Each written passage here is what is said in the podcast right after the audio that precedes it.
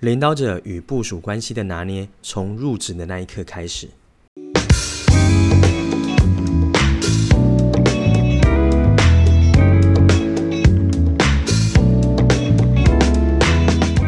Hello，欢迎回到创业喜巴拉，让你的创业不再赌身家。我是石刚。那这个节目呢，是由点石教练培训赞助提供播出。今天呢，要跟大家聊的问题跟主题是关于创办人、领导者们跟部署的关系该如何拿捏。因为啊，我们常常听到很多人常问一个问题哦，就是啊，我今天如果跟我的同仁、跟我的部署关系太好，会不会造成他们拿翘呢？或者是我今天如果要高高在上，但是会造成他们跟我有对立关系的感觉，那这样会不会对团队整体的发展造成不好的影响呢？那这之间的平衡点到底要该如何运作呢？这也是我们常常在近代听到的问题，所以呢，我们这一集就要来跟大家聊聊部署呢跟领导者我们这样的关系到底该怎么去做，然后呢会比较顺畅。那我们来听下去喽。我相信非常多的老板或者你的部门主管，还是你是高阶主管，通常多数人在成为你领导职之后，都会有一种期待，对吧？就是呢，对自己是能够期许成为一个能够带人带心的领导者，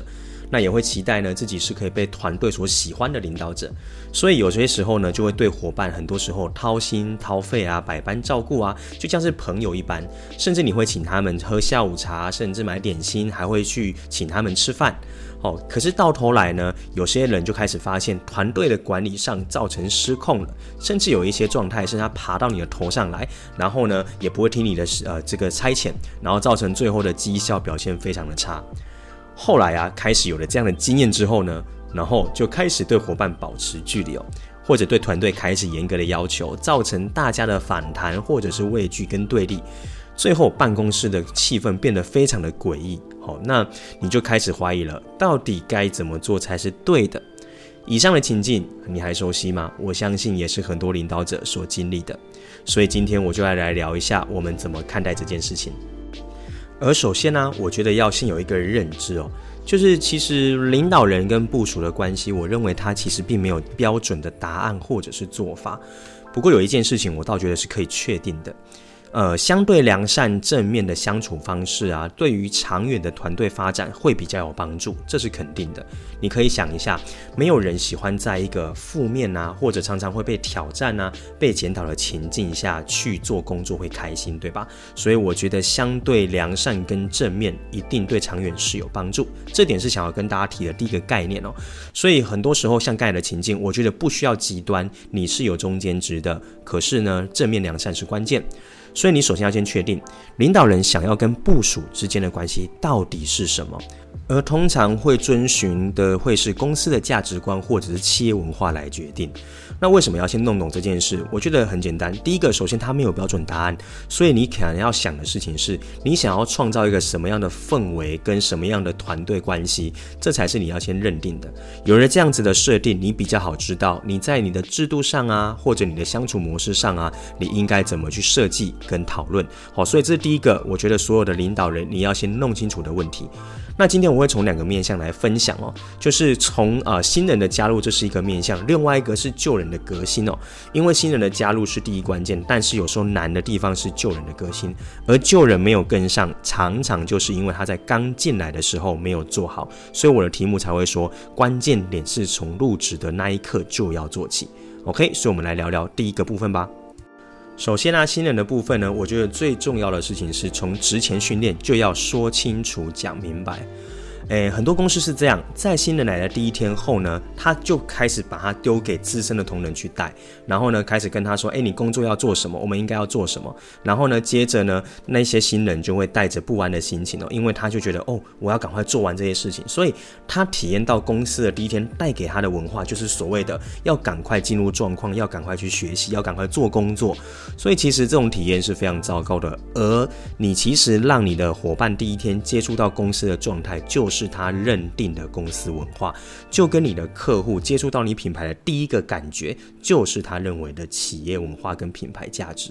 所以啊，这个是对新人最有动力的时候，你就一定要好好的善待他。所以我会说，职前训练在入职的第一天，你就要做好做满哦。主要的内容可以分成几个。第一个是公司呢整体的介绍，你可以从公司的起源啊，为什么会创这个业啊，你们的服务主轴内容是什么？再来就是要聊聊关于企业的这个愿景哦。但是有些公司可能还没有愿景，但你至少可以聊聊你们公司是为何而存在，你们的理念是什么，你们的目标是什么，共同完成共同目标，然后创造共识，这是最重要的。好，所以一定要在这个时候让他知道公司内部的运作方式。而这一些呢，都将深深的影响他在这里之后一切的行为跟表现。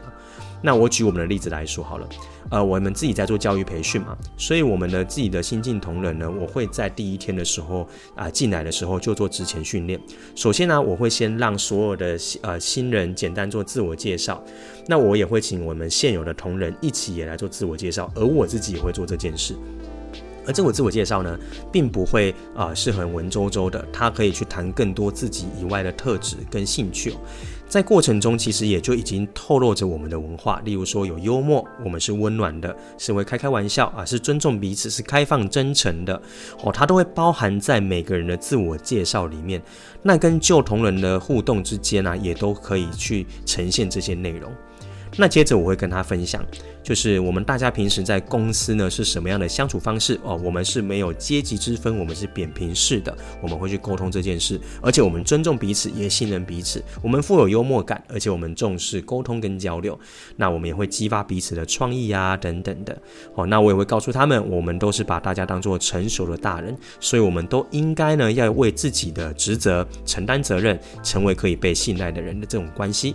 哦，所以我觉得这个过程中啊，我也会让他们知道，我们都有一个开关，什么时候该成为什么角色，我们要学习如何开关自如啊，在这里不会有谩骂跟命令啊，所以呢，你要切换角色啊，才会知道你的工作应该怎么做。所以我觉得这个呢是比较少公司做到的，所以我曾经也看过一个状况是这样，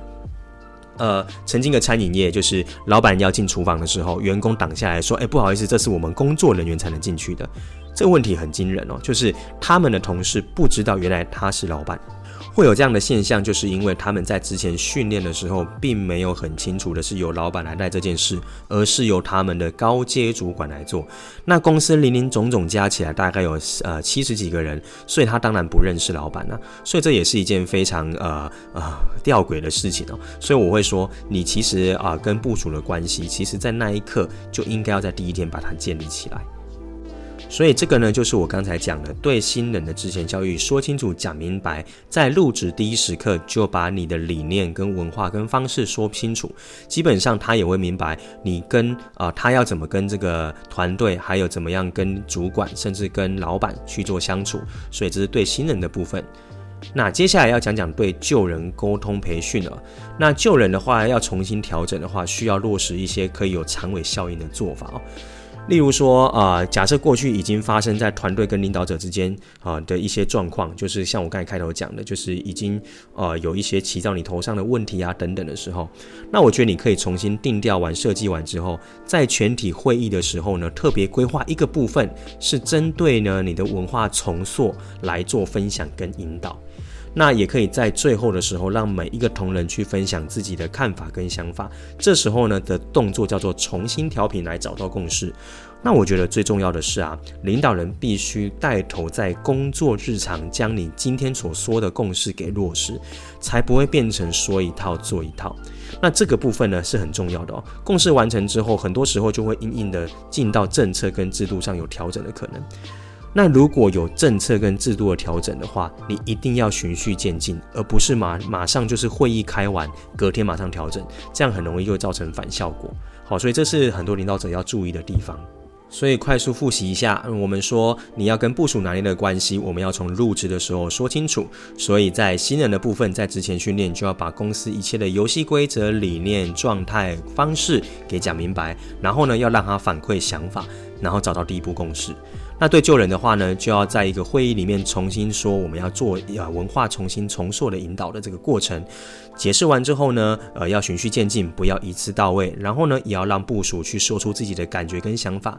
那最后我想说的是啊。与其说领导者跟部属的关系怎么拿捏，我觉得不如说你们想要创造一个什么样的工作环境。我觉得千万不要忘记哦，毕竟拿掉我们这些职位角色，我们都是身为人，只要是人都会想要有一段良好的关系。所以反而可以思考工作跟同仁还有领导者之间，如何呢能够找到这三方之间的共好跟共利，再搭配着文化，我相信啊一定能够找到适合你自己组织的关系经营的方式。